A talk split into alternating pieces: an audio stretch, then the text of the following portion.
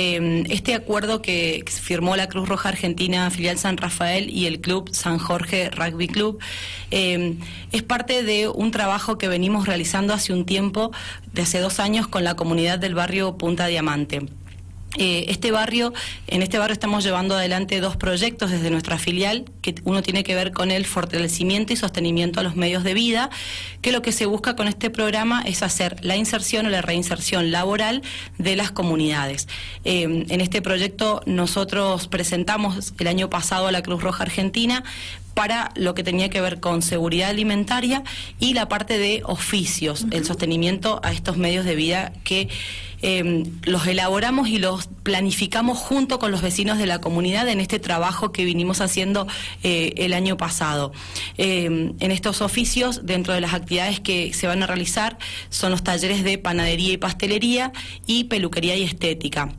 Comenzamos con alguno de estos talleres que los pudimos realizar en el barrio, en, en gazebos y al, aire libre, pero bueno, hay algunos que conllevan un poco más de, espacio o instalaciones como electricidad, como calefacción y también como, como agua, los servicios básicos que esta comunidad no tiene todos, el único servicio básico que tiene es el agua, que fue un proyecto que llevamos desde Cruz Roja Argentina, filial San Rafael, con el INTA en su programa Pro Huerta, eh, lo pudimos llevar adelante importante y bueno, eh, de esta, estas cuestiones surge un poco el nexo con el Club San Jorge, donde el club lo que va a hacer es prestar sus instalaciones para que podamos llevar adelante estos talleres de oficio que la gente del barrio va a asistir. Y como contraprestación, Cruz Roja va a hacer las coberturas sanitarias de sus eventos deportivos infantiles o los que, los que nos solicita el club. Eh, para nosotros es un, es un acuerdo sumamente importante, no solo desde, lo, desde el trabajo interinstitucional que, se viene realizando, sino también eh, le estamos haciendo una vinculación a la gente del barrio, de la comunidad, con el club, que también eso es algo que nos fortalece mucho como grupo y como equipo en la comunidad, porque estamos abriendo las puertas para que ellos también se acerquen a un club que está a un kilómetro de distancia y muchas, muchas veces no pueden acceder o no pueden llegar. Bueno, esto también abre, abre puertas tanto para los vecinos como para el club. Y también estamos trabajando un programa de eh, primeros auxilios comunitarios, que es durante todo este año, donde los vecinos de esa comunidad se están preparando en lo que tiene que ver con primeros auxilios. O sea, ellos van a tener una atención de primeros auxilios para con sus vecinos. Tienen un trabajo realizado junto con el coordinador de primeros auxilios de la filial, donde tienen sectorizado y organizado el espacio y uno va a ser el referente de, cada sector em, respecto a los primeros auxilios y bueno, eso se está trabajando para poder dejar un equipamiento también en el barrio para que ellos puedan solucionar un primer auxilio y ser efectores ante el servicio de salud y poder acompañar a sus propios vecinos y, por qué no, también a los clubes que están cercanos que ya van a saber que tienen esos equipos de comunicación o cómo acceder al, servicio de salud si no te anda un teléfono, que por ahí la señal es, lejana o cuesta un poco las cuestiones de comunicación, ellos van a estar preparados también para,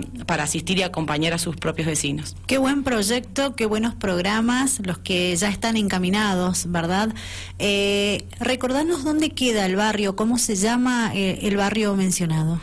El barrio es Punta Diamante y queda en la calle Tulio Angrimán al 5600. ¿Cuántos vecinos aproximadamente habitan ese barrio? Eh, en el último relevamiento que hicimos la semana pasada hay cerca de 62 familias y oscila entre 250 y 300 personas. nosotros estuvimos trabajando un relevamiento respecto a su vacunación a cómo estaban algunos servicios de salud. Si bien trabajamos lo que es seguridad alimentaria y trabajamos primeros auxilios, lo que tratamos es todo el tiempo estar en contacto con la comunidad, visitarlos y acompañarlos y conocer cuáles son sus necesidades. Eh, siempre decimos desde Cruz Roja no podemos cubrir todas las necesidades, pero sí podemos ser el vínculo entre la comunidad y lo que les haga falta. Cecilia Expósito, ella es quien nos está acompañando, brindándonos detalles de este acuerdo firmado con San Jorge Rugby Club consultarte también sobre las necesidades que mencionabas recién de los vecinos del barrio. Eh, ¿La demanda es muy grande? Eh, en cuanto a necesidades de los oficios o necesidades básicas. Básicas y de los oficios. Mira, eh, lo que tiene que ver con, con, el barrio es un barrio que la mayoría de las familias que, existe, que existen ahí, al menos uno de ellos trabaja, o sea, tiene su fuente de trabajo, y algunos, bueno, con el producto de la pandemia han perdido sus trabajos o han tenido que reinsertarse, reinsertarse laboralmente. Creo que esto es una buena posibilidad, sobre todo para las mujeres que están en el barrio, que son las que normalmente se quedan en la casa, y también para los jóvenes, porque eh, ellos no tienen acceso, por ejemplo, a un colectivo. El colectivo más cercano pasa por la calle Vélez Entonces, bueno, tienen que caminar casi tres kilómetros para poder acceder al transporte o lo mismo a los centros de salud, eh, poder acercarse. Queda eh, si bien es cerca, pero a su vez para la gente que no tiene un medio de movilidad es lejos. Entonces, bueno, creo que esto también va a potenciar un poco que los adolescentes que están puedan estudiar, puedan capacitarse, puedan prepararse en alguno de estos oficios. Y están todos súper interesados, ¿verdad? Eh, por ahora los grupos son, son diversos, por, a medida que vamos abriendo las capacitaciones se van sumando. Como en todos los primeros cursos tuvimos 10, 12 personas y bueno, a medida que, que vamos habilitando se van sumando y se van entusiasmando